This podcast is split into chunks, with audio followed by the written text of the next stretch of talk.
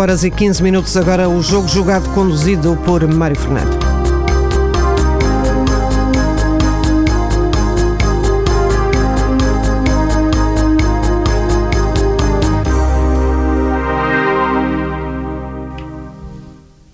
Boa noite, mais um Jogo Jogado, o programa das segundas-feiras na TSF, em que Luís Freitas Lobo e João Rosado falam de futebol.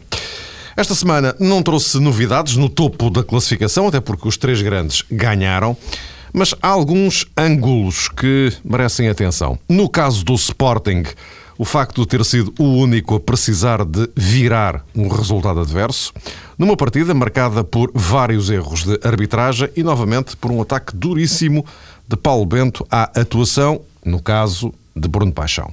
Sporting, que entretanto viu uma Assembleia Geral negar a introdução do referendo, apesar de 72% dos votos terem sido favoráveis a essa mudança. O que para já implica que não vai haver mais nenhuma Assembleia até às próximas eleições. No Futebol Clube do Porto, que decide o acesso à final da Taça de Portugal na quarta-feira, na Amadora, a ausência de Lúcio Gonzalez vai marcar o resto da temporada. Aliás, aproveitaríamos mesmo para falar da questão do meio-campo dos três grandes, com o Futebol Clube do Porto neste quadro concreto. O Sporting com o quarteto mais jovem da época, alinhar em Guimarães. E o Benfica com Ruben Amorim, desta vez no seu verdadeiro lugar, com reflexos no jogo dos encarnados. E tudo isto depois de Kike Flores insistir que o 4-4-2 é que é e que em Portugal há alguma, digamos, eh, anarquia tática na forma como as equipas são eh, montadas. Boa noite a ambos. Boa Temos noite. aqui eh, muitas pontas por onde, por onde pegar. Se queremos começar mesmo justamente aqui pelo, pelo Sporting, porque há aqui, digamos que, dois, duas vertentes, como se diz agora, não é? Por um lado, o terreno estritamente desportivo e afins, eh, e outro, o, o, o político, eh, que teve já hoje mesmo esta, esta consequência, um, comunicado do Conselho Diretivo do Sporting, dizendo que afinal abdica da convocatória daquela Assembleia, queria votar o projeto de reestruturação financeira eh, proposto por Soares Franco, isto porque na sexta-feira, como se lembram, numa Assembleia Geral eh, convocada para eh, votar ou não a introdução do referendo. Votar não, votar a introdução do referendo. Acabou por votar, mas rejeitando essa solução e, portanto, não há mais nenhuma Assembleia Geral, o assunto é encerrado. Agora, eh, cada um que diga o que tem a dizer, mas em pleno ato eleitoral, que de qualquer forma eh, estava previsto, como se lembram, para o início de junho mas que agora vai sofrer um ajuste, fica dependente do calendário desportivo da equipa de futebol. Ou seja, eh, se porventura a questão do título se resolver eh, mais cedo, não durar até ao fim, provavelmente vamos ter eleições no Sporting mais cedo do que eh, estava inicialmente previsto. Bom, mas já iremos estas questões políticas do foro leonino. Comecemos pelo, pelo, pelo futebol. O, um, um, Sporting que se viu numa situação difícil, apertada, conseguiu resistir, ganhar um jogo, eh, com mais uma arbitragem, se me permitem a expressão, não consigo resistir, à Bruno Paixão. Uh, e depois uh, Paulo Bento, enfim, a dizer, a dizer o que disse, voltando a abrir o livro dos seus ataques às, às arbitragens, depois dos jogos, como ele fez questão de sublinhar variedíssimas vezes. Eu antes não digo nada, mas depois Uh, acha-se, obviamente, no, no, direito, independentemente de, independentemente, independentemente de poder vir a sofrer alguma sanção com isso, como ele, de resto, disse de uma forma clara. Não quero saber dos castigos, agora não me calam. João, queres começar tu? Posso começar, Mário? Sim. Um, eh, julgo que estas duas questões uh, que têm a ver com o universo do Sporting, a questão meramente desportiva e a outra, natureza mais política, no fundo, nesta altura do campeonato, acabam mesmo por uh, se fundir, digamos assim.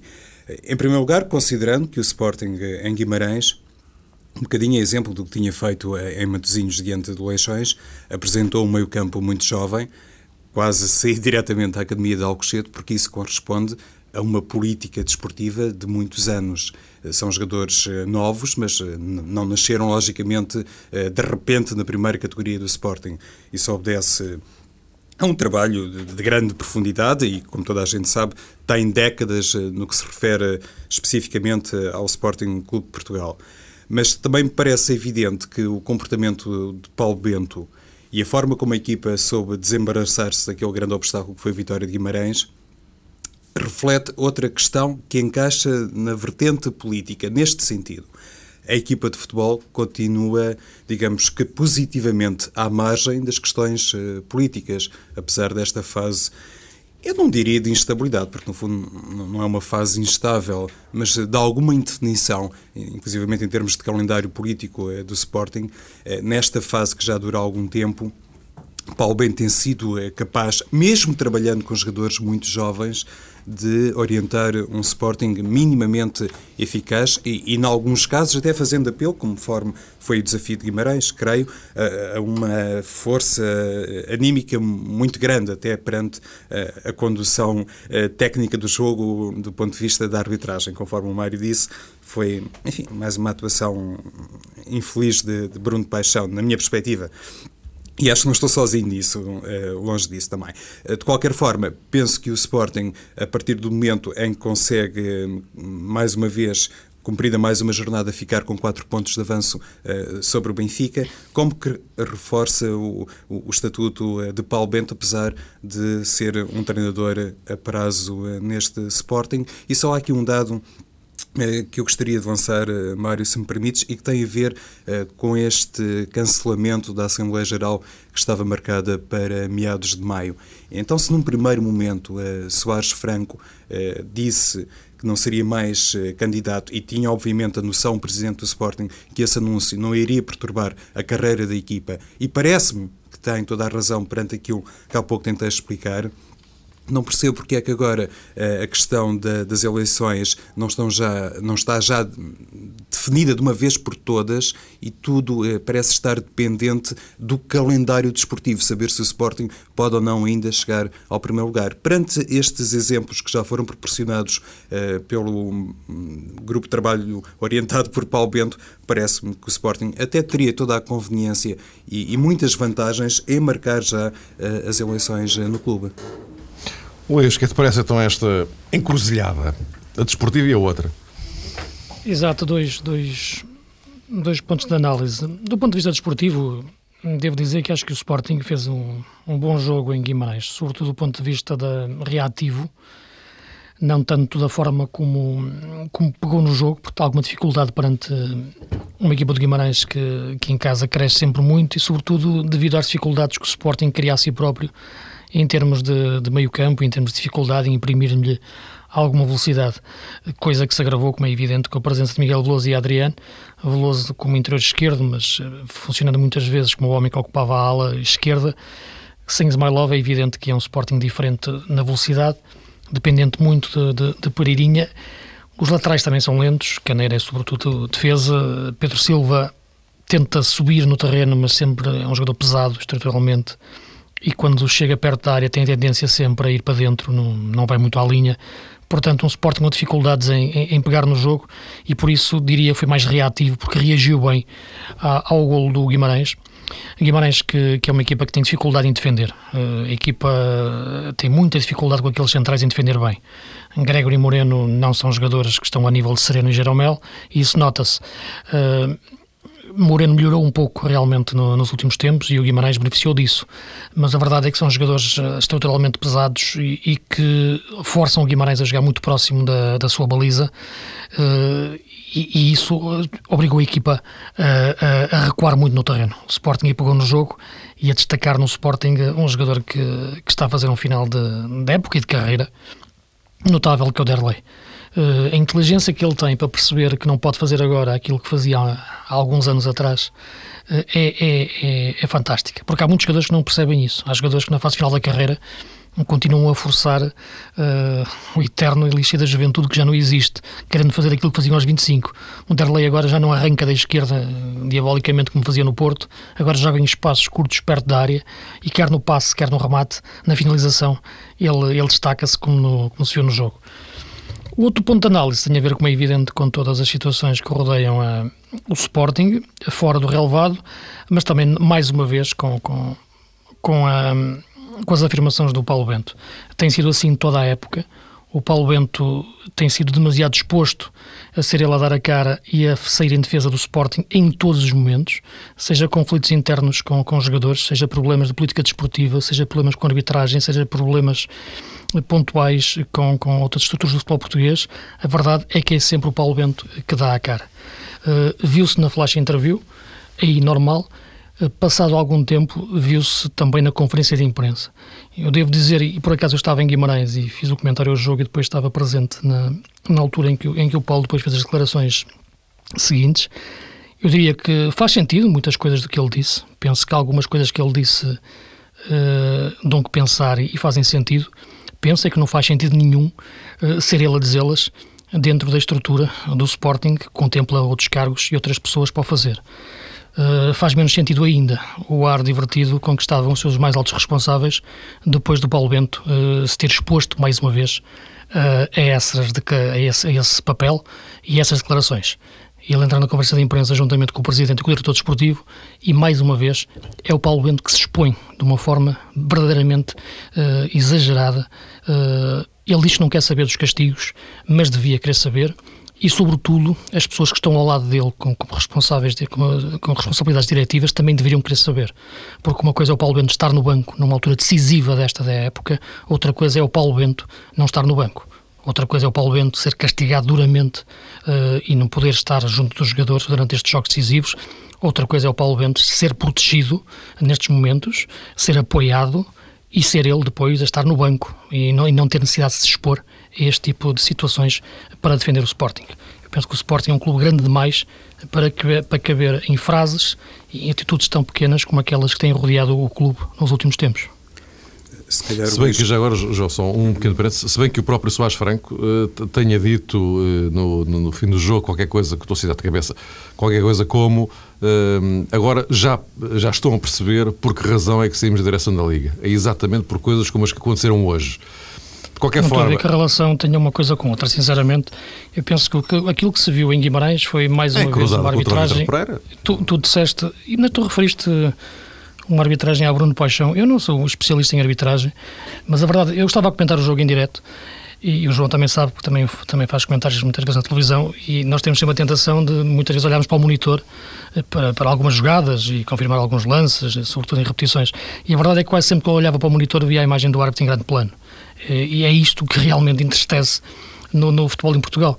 A culpa não era do realizador, a culpa era realmente o protagonismo excessivo é, que, que, o treinador, que, que, que, o árbitro queria ter em, muito, em muitos momentos, que eu, que eu sinceramente não entendo.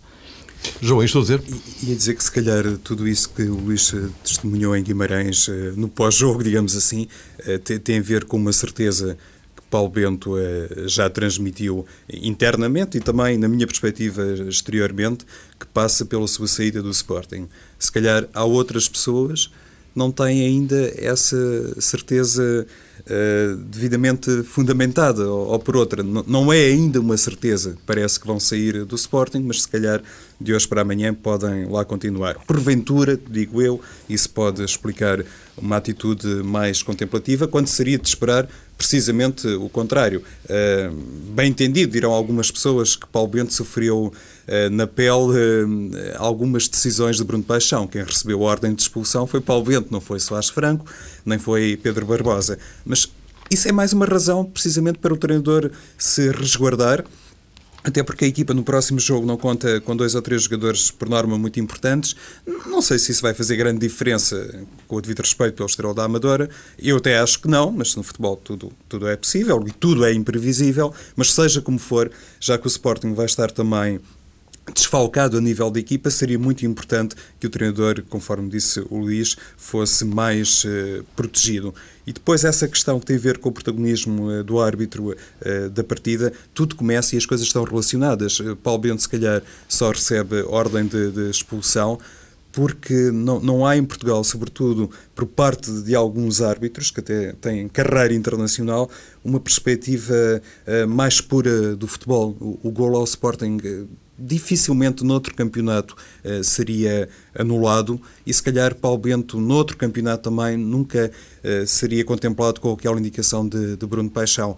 E tivemos até um exemplo este fim de semana o treinador do, do Manchester United, que esteve há, pouco tempo em Portugal, protestou imenso depois de não ter sido assinalada uma grande penalidade uh, que seria favorável ao, ao Manchester United uh, no jogo da meia-final da Taça da Liga. Aquilo foi uma reação enfim, que as câmaras captaram para todo o mundo e, e, acho que não, não lhe aconteceu nada parecido com aquilo que sucedeu com o Paulo Bento. Ora bem, eh, e porque enfim temos que ir gerindo aqui o, o, o, nosso tempo, não sei se tem mais alguma coisa a acrescentar em relação a este dossiê uh, Sporting. Há aqui a questão do meio-campo, da juventude do meio-campo do Sporting, mas isso eu, como sugeri no início, vamos estar aqui a arrumar uma análise global que passa por Porto, Sporting e, e, e Benfica. Eh, e faria já então aqui a ponte para, para, para o Porto, que na quarta-feira tem esse jogo da Taça de Portugal com o Estrela Amadora na, na Reboleira. Convém já agora lembrar que nesse mesmo dia jogam o Nacional e o Passos de Ferreira eh, e vamos ter aqui uma estreia como finalista da Taça de Portugal. No Nacional e Passos de Ferreira nunca chegaram a uma final, portanto, um deles vai ter essa possibilidade eh, esta época pela, pela primeira vez. Mas, dizia eu, eu já nem me lembro, não sei se vocês se lembram das datas exatas dos jogos da primeira mão, que eu já não me lembro. Já agora, só muito rapidamente, o que é que vocês pensam, pensam Foi há muito disto? Tempo. Isso eu lembro. Sim, olha, há muito tempo. Eh, mas já agora, o, muito sucintamente, só num minuto antes de pegarmos aqui neste, neste assunto, uh, este ano uh, pronto, foi inventada esta fórmula das meias finais a, a, duas mãos, não é? Mas com um intervalo de um mês ou um mês e tal entre cada uma das mãos, isto faz algum sentido? Luís, o que é que tu achas? Não, acho que não faz nenhum sentido, como é evidente. A, a, distância entre um jogo e outro é caricata. eu penso que, que, que isto é são machadadas na prova, quer dizer, ainda por cima numa quarta-feira à noite, uh, o, primeiro jogo, o Passos Ferreira Nacional da Madeira, já foi sensível há mais de um mês. Uh, já teve para ser disputado noutra altura, em, que, em que existiu exatamente o interregno para, para, as seleções e da Taça da Liga, mas o, o Nacional não, não, não, o entendeu e o Passos Ferreira agora vou, vou, teve que jogar mais tarde e agora o jogo vai-se jogar agora. Portanto, é, parece-me uma coisa sem, sem sentido. Quanto à opção de se fazer em duas mãos, não sou adepto, muito sinceramente, desta, desta, deste método. Penso que isto diminui ainda mais a possibilidade de existir a tais surpresas. Dizer que de acontecer taça, como se costuma dizer, mas aquelas equipas que têm menos possibilidade de chegarem longe uh, aparecerem, diminui um pouco isso. Eu penso que há, há tantas coisas boas que a gente pode, pode, pode ir buscar e inspirar-nos no, nas organizações de outros campeonatos, de outros, de outros, de outros, de outros países, como o espanhol. Agora, estas duas, da, da, da meia-final, as duas mãos, não me parece a melhor solução. É verdade que vai acontecer o Passo Ferreira Nacional e uma equipa que nunca tinha chegado vai chegar à final, mas, mas em condições normais, e isto porque houve também um Porto Sporting que afastou um grande, em condições normais no, no, no, isto diminui a hipótese de haver surpresas.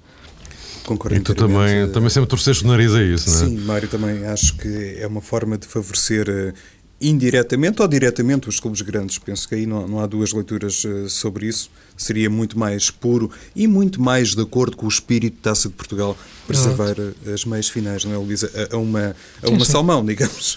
É, é meia final. E acho que está tudo dito. Um jogo, pois, claro. não, não é preciso pôr isto ali quase sob um critério uh, uefeiro. De qualquer forma. Não, até desculpa, João, só, só um pormenor. Uhum. Este, este, este, este, os ingleses disputam as meias finais, não é? já é o Wembley, em campo neutro era uma solução que eu acharia até mais interessante. Pois, olha, por exemplo. É, por exemplo, um jogo em que. E, fa e fazem nas seguidas, o que é curioso. E, do ponto de vista financeiro, sim, sim. curioso. deve ter sido uma das razões que se calhar esteve na desta. É, exato, exato, exato. Fazer as meias finais no, no, no Jamor, por exemplo.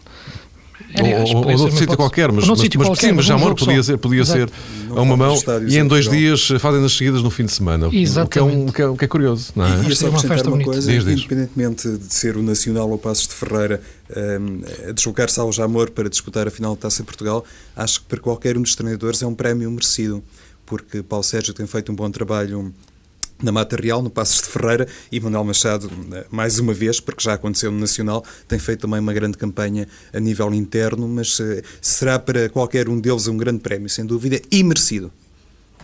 Posto isto, uh, Porto sem Lúcio Gonzalez, esta época na prática acabou para Lúcio.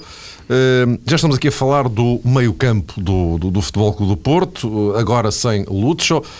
enfim, Mariano é Mariano, mas Mariano não é Lúcio. Uh, depois, esta questão aqui do Sporting, de, que jogou uh, em Guimarães com o quarteto mais jovem desta temporada, naquele, naquele meio campo. E depois Benfica uh, com uh, Ruben Amorim puxado mais, mais para o meio, não é? Aquilo que Kike não gosta de fazer. Mas é, é curioso porque nos, nas raríssimas vezes que isso aconteceu, o Benfica jogou melhor. O Kike acha que, acha que não e deixou inclusivamente aqui esta semana algumas uh, críticas à forma como uh, as táticas uh, são montadas, como as equipas são montadas no Campeonato Português, que é uma coisa que lhe faz alguma confusão. Bem, Uh, João, deixa-me tu agora. Mas a, a, discussão está aberta, Luís. Aliás, isto aqui claro. é mesmo em, em três tabuleiros simultaneamente. Sim, sim. Olha, vou respeitar a tua cronologia, Mário. Vou começar então pelo Sporting. Mas claro que as coisas são uh, transversais, digamos assim. É, é, evidente que Paulo Bento apresentou este meio-campo, até porque se há treinador. Uh, enfim, na Liga Portuguesa gosta de apostar em jovens, parece-me que é claramente o caso de Paulo Bento, que veio inclusivamente eh, da categoria etária inferior, digamos assim, e por isso tem eh, talvez até alguma vantagem adicional pelo facto de poder orientar jovens jogadores depois num contexto mais eh, complicado, ou teoricamente mais eh, complicado. É evidente que nestas coisas, e isto também serve um pouco para, uh, se calhar, decifrarmos o jogo do Futebol do Porto em Coimbra, o que um, emerge numa primeira leitura são os chamados princípios de jogo, que se forem respeitados, que se forem devidamente trabalhados, depois é muito mais fácil para um treinador, no caso Paulo Bento em Guimarães, mas também Jesualdo em Coimbra, fazer uma ou outra alteração, porque há dinâmicas que já foram uh, devidamente mecanizadas. Eu acho que é para isso, sobretudo, que servem os treinos, mas também não sou treinador de futebol, mas imagino que é assim. Ou seja, quando um treinador como Paulo Bento tem jogadores com grande sentido de polivalência, como é o caso de Miguel Veloso, lá está, o, Luís há pouco dizia, jogou como interior esquerdo, depois adotou outra função em campo, o próprio Adriano também pode jogar em dois lugares, João Moutinho é aquele exemplo que toda a gente reconhece como uh, flagrante e primeiro de, de, polivalência. Se calhar daqueles jogadores que alinharam em Guimarães uh, no meio campo do Sporting, o menos... Um, eh, polivalente acaba por ser Pereirinha, embora ele, noutro contexto, possa também jogar mais encostado à linha e não propriamente como interior. Mas isso é que é fundamental, ter ali jogadores que saibam dar o mesmo tipo de mecânica à equipa conforme se trabalha ao longo da semana. O Futebol do Porto tem essa vantagem de há muitos anos. E, e, foi por isso também que estranhei, Mário, ainda ontem, o, Valdemar Duarte, no relato do Vitória de Setúbal Benfica, uh, enfim, é quase que lançou um repto para nos pronunciarmos sobre isso, mas estranhei as declarações de Kike Flores, porque lá está, o Sporting e o Futebol do Porto, que são os grandes rivais do Benfica, eh,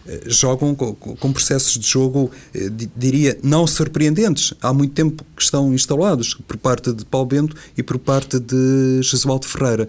Eh, ali não vejo nenhuma anarquia, digamos assim. Se é que Kika Flores quis dizer exatamente isto, que é outra questão que também poderemos depois aqui abordar. Quanto a Ruben Amorim, bem entendido, enfim, se há programa em Portugal, tem defendido a colocação de Ruben Amorim noutro sítio que não como extremo direito, digamos assim, tem, tem sido sido o jogo jogado e acho que a três vozes sempre denunciámos, entre aspas, essa situação, esse ponto de discórdia para com Kika Flores e acho que Benfica contra a Académica de Coimbra jogou melhor com ele no corredor central e ontem também diante do Vitória de Setúbal.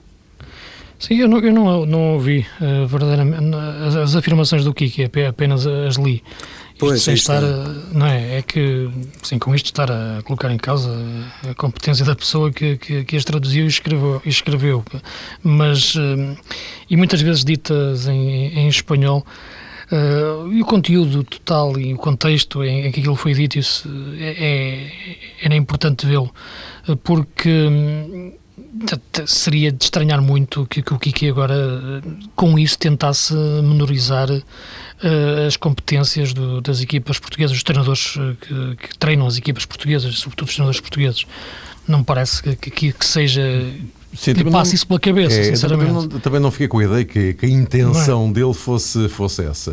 Uh, Exato. A minha interpretação, para estar errado, evidentemente, uh, a ideia que ele quis transmitir foi esta. Eu tenho uh, o meu modelo, não é? aqui em Portugal, as pessoas gostam de diversificar, não é? De ter hum. o plano A, o plano B e às vezes o plano C e não sei o quê e tal. E ele, pronto, pelos vistos, não, não é muito apologista disso. Pronto. Esta é a minha interpretação, não é?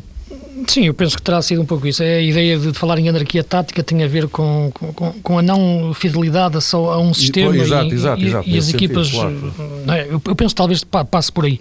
Porque, muito sinceramente, acho que os treinadores portugueses neste momento não têm nada a dever aos treinadores espanhóis. Eh, penso que em Portugal se treina bem e pensa-se bem o jogo.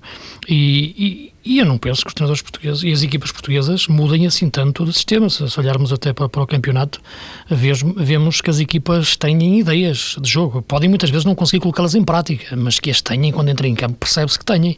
Depois, claro, existe a qualidade individual que, que coloca em causa muitas vezes essa, essas boas ideias e arrasta os jogos para, para, para espetáculos menos, menos agradáveis. Agora, uh, há aqui outros aspectos que, que o Kika não contemplou, que é o plano estratégico do jogo e que faz com que as equipas muitas vezes se adaptem em função do adversário, em função da, das, dos momentos em que se encontram, e, e isso é que, que, faz com que possam alterar o sistema. Ele cita uma palavra que eu acho que é chave, que é que eles são muito, as equipas são muito móveis e isso parece-me que sim. Eu penso que comparando as equipas portuguesas com as equipas espanholas, o, o futebol português é os jogadores têm mais mobilidade posicional. Em Espanha, praticamente todas as equipas tirando o Barça, uh, o Barcelona, jogam com o clássico duplo pivô, o tal duplo pivô que, que, que, nós criticamos tanto em relação ao Benfica como, como grande equipa, digamos assim, que deve assumir claramente um jogador 6 de referência, um pivô que saia, que saia a jogar uh, e que o Benfica não teve durante a época e andou sempre à procura de encontrar ali uma fórmula de, de combinar dois jogadores que, que nunca conseguiu da, da melhor maneira.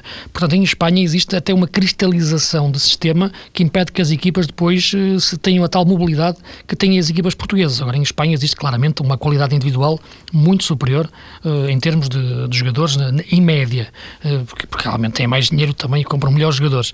Agora, em termos de qualidade, o nosso futebol, uh, taticamente, é, é, positivo. O Benfica de Setúbal foi um Benfica que encontrou uma vitória de Setúbal uh, numa situação preocupante. Uh, eu penso que muitos dos erros que o Setúbal comete é porque não, não, os seus jogadores não têm treinado bem, sinceramente. Porque são erros de posicionamento, alguns, e de abordagem aos lances e de posicionamento, sobretudo, no processo defensivo, que em condições normais aqueles jogadores, sendo jogadores experientes, e, e viu-se o que fizeram na época passada com o Carvalhal e, e, e, aquilo que sabem fazer, sobretudo as lupas centrais, o inclusive, é um jogador muito experiente, o Janício, que parece que regrediu terrivelmente esta época em relação à época passada, que nesta altura falava-se um Janício até para, para um grande apoio estrangeiro, agora é um jogador eh, vulgar. Portanto, eu acho que a equipa está, está, está sufocada nos problemas uh, que, que, atravessa por, por, não receber, treina mal, uh, uh, não treina com a cabeça no sítio e isso refletiu-se no jogo. O Benfica aproveitou, ganhou fácil, o 4-0 é, é uma mera ilusão eh, em relação àquilo que vale a equipa neste momento, mas é verdade, Ruben Amorim no meio é, é uma boa ideia, a equipa joga melhor, claramente, começa a jogar melhor e, e isso reflete-se em, todo, em todos os processos de jogo.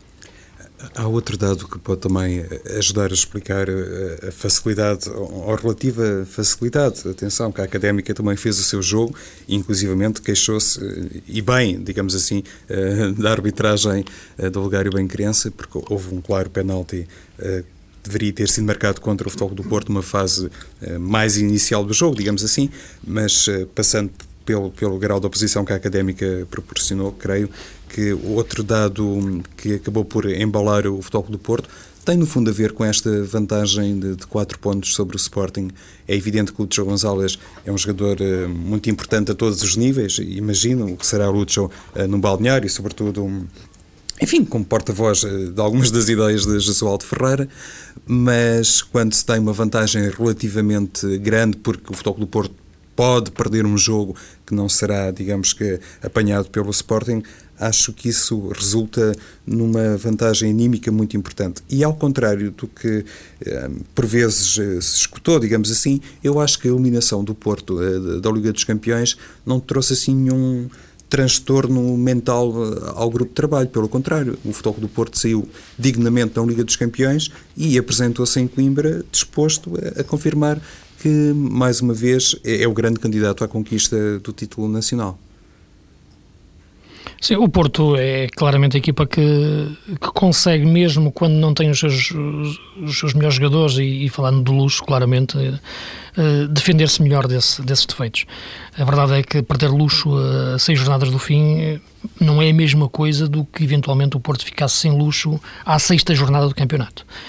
Obrigaria realmente o professor Josualdo a um trabalho ainda muito mais árduo do que teve esta época para construir esta equipa uh, do princípio ao fim, quase, quase à navalha, desde, desde conseguir inventar laterais, inventar um, um, novo pivô defensivo no Fernando, uh, reciclar o, o, Cristiano Rodrigues, ir tentando ensinar ao Hulk que, que, para além da potência física e técnica que tem, também tem que ser jogador, portanto, claramente, trabalho duro.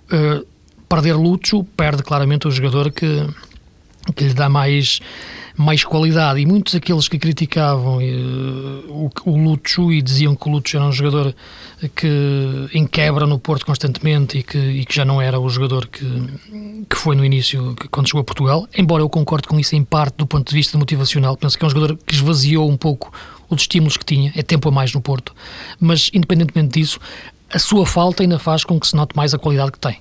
Porque ontem viu-se uh, claramente que o próprio Mariano, que, que, entrou não para o lugar do Luxo, porque isso é impossível, mas pelo menos para o mesmo espaço do Luxo, não o conseguia cumprir da mesma maneira, até porque é um jogador diferente.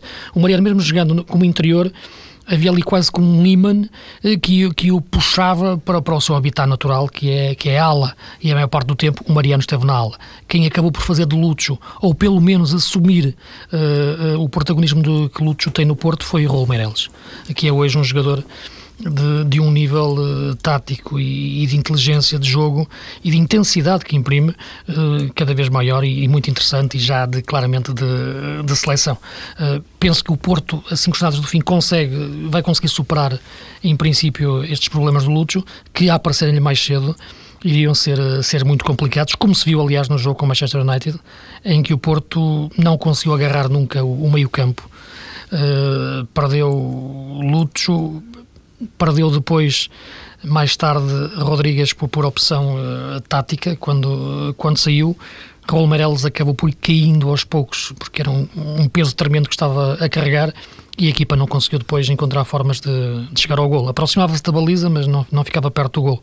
E este Porto hoje em dia consegue defender-se disso porque há a dimensão nacional há a dimensão internacional, são coisas diferentes e nacionalmente penso que tem tem capacidade para superar isto. É, é, essa questão é muito interessante, Luís, que levantaste agora a propósito de, da exibição de Raul Meireles, que foi todos os títulos um jogador fundamental em Coimbra para o Futebol Clube do Porto, mas eh, quando fizeste essa referência a propósito do, da largura que deu a Mariano Gonzalez uh, à equipa, uh, Jesualdo Ferreira sempre demonstrou grande confiança neste jogador, mesmo uh, numa posição mais interior, nos primeiros tempos uhum. do Futebol Clube do Porto, quando ele se calhar estava mais confiante que Mariano pudesse jogar num estilo mais parecido com aquele que eventualmente terá protagonizado em Itália. Mas uh, queria chegar a esta questão. No fundo, no fundo, a Jesualdo acabou por um, deixar alguma margem de liberdade à equipa para que ela pudesse uh, respirar conforme as características de alguns jogadores. Ou seja, independentemente de ter aquele 4-3-3 e de ser fiel ao 4-3-3, uh, Jesualdo Ferreira deixou que a equipa, uh, olha, lá está, em todos os sentidos, se alargasse um bocadinho, não é? E isso uh, demonstra a ideia, para mim, correta, que são os jogadores que fazem os sistemas. Pode haver, naturalmente, opiniões diferentes e com, com, o mesmo grau de validade. Mas isto para encontrar aqui um contraponto com Kika Flores. Quando hum, há pouco o Mário dizia, e o Luís também, que hum, havia, digamos que, uma crítica feroz, eh, entre aspas, da nossa parte à composição eh, daquele núcleo central eh, do Benfica. Eu acho que, basicamente, o, o que está em causa é a forma como Kika Flores encontra nomes para alguns lugares porque me parece, inclusivamente tendo como ponto de partida as declarações dele nessa conferência de imprensa que antecedeu o desafio no Bom Fim, parece-me que Kika Flores tem um sistema e depois uh, os jogadores, uh, enfim, podem chamar-se Manela ou Joaquim, mas têm que encaixar necessariamente nesse sistema. E isto... acha que o sistema tem, tem vida própria, não é? Pois, Luís, isto não é um bocadinho, digamos, contraditório, e, e agora até estou a dizer isto mais em jeito uh, de pergunta, digamos assim, uh, de desafio de debate. Perante a forma como Kika Flores trabalha, perante a metodologia que segue, a maneira como uh, gosta de, imagino eu, de planear as coisas, porque quando se planeia uma temporada, quando se faz um trabalho de retaguarda uh, muito profundo e muito interessante, isso no fundo é para achar os jogadores certos para as posições certas. Eu acho que no Benfica, Kika Flores chegou ali e mesmo sem ter o jogador muito certo para a posição A, B ou C, nunca abdicou daquele sistema. Sim, é, é verdade. Eu, embora, vamos lá ver, eu nunca vi e não sei, como é evidente, os, os treinos do Kiki, nem, nem, nem, os métodos que ele, que, ele, que ele utiliza para fazer a equipa evoluir. Mas a verdade é que hoje o futebol é um pouco diferente do que era há duas ou três décadas atrás, ou, ou menos até. De antes falava-se e pensava-se numa equipa na sua evolução física ao longo da época. E, e pensava-se no, no, pico de forma e pensava sobretudo na questão física. Hoje em dia pensa-se na sua evolução tática e quando se pensa no pico de forma, pensa-se no pico de forma tática, forma desportiva. Isto é, quando a equipa já está capaz de jogar de uma forma mais audaz, mais arriscada, que não estaria no início da época, onde os jogadores ainda estão a adquirir os princípios e as ideias do treinador. E, portanto, o Porto, nota-se isso claramente. Hoje o Porto é uma equipa muito mais evoluída taticamente do que era no início da época. A equipa cresceu, claramente. Hoje podemos criticar o Porto noutros, noutros pontos, mas a verdade é que não, nos, não, não o criticamos da mesma forma, nos mesmos pontos do início da época. Evoluiu taticamente. O Benfica, acontece aquilo que é o pior. Nós hoje criticamos o Benfica exatamente nos mesmos pontos onde criticávamos na, na, no início da, da época. Portanto, há aqui a falta de evolução tática, a evolução de modelo de jogo, da, de, colocar, da, possibilidade de colocar em prática o, o modelo de jogo, essa periodização de, de evolução da forma de jogar é que falhou claramente na, na na leitura uh, de Kika. Ele poderia manter claramente o, o, mesmo sistema de jogo, como, como, como o Josualdo manteve, embora ali com uma nuance do, do, Cristiano Rodrigues, como o Paulo Bento manteve, mas as equipas subiram, evoluíram na sua forma de jogar. O Kika manteve o mesmo sistema, mas a equipa, a equipa não evoluiu na, na, na, sua forma de jogar. Continua com os mesmos problemas, não adquiriu os princípios, que são as referências de comportamento e de movimentação que os jogadores têm para resolver os problemas da melhor maneira. Esta que é a grande questão na, que, que, que, que assalta o Benfica e que, visto de fora, eh, se nota eh, jogo após jogo. Como agravante, se me permites, Luís, que é esta, quando é um, um, treinador, eu bem sei que há muitos treinadores, sobretudo aqueles de, de, topo, que têm essa vantagem, há bocado o Luís falava das diferenças face ao futebol espanhol, que, que, é, enfim, do ponto de vista individual, servido por outras figuras e, e há muitos treinadores, quando estão instalados uh, em grandes equipas, pensam que podem ter uma perspectiva muito narcisista sobre as coisas. Mas como é que este Benfica poderia evoluir taticamente se despreza tanto, e eu estou convencido que despreza, o cariz estratégico dos adversários? Acho que isso também não contribui para fazer evoluir a equipa. Temos 30 segundos. Luís, ia dizer alguma coisa? Não. Não, eu penso que, que esta, é exatamente esta ideia. Uh, perceber okay. que a evolução das equipas hoje em dia tem, é mais tática do, do que física. E passa por aí o grande treinador hoje em dia. É conseguir evoluir, ter um modelo, ter um sistema e depois ele pode-se manter o mesmo da primeira jornada à trigésima, mas a sua capacidade de se mover em campo, porque ele não tem vida própria, tem que ser diferente uh, neste momento da época do que era na primeira. No caso do Benfica é exatamente igual. Agora os teus 30 segundos, João, e fechamos. Não, e, e, e, é precisamente uh, sublinhar um aspecto que tem a ver ainda com, com a questão do Sporting e que se prende com, com a marcação eh, das eleições. Uh, Soares Franco, falámos muito de Benfica e Futebol Clube do Porto, sem nunca ter sido campeão nacional, de facto, Soares Franco arrisca-se a sair uh, do Sporting em grande e fez um trabalho do ponto de vista financeiro, se calhar, notável. Outras pessoas poderão opinar melhor sobre isso, mas também é verdade que a oposição está ainda num, num grau zero e isso é preocupante. Ponto final então na edição de hoje do Jogo Jogado. Luís Freitas Lobo e João Rosado regressam na próxima segunda-feira. Boa noite.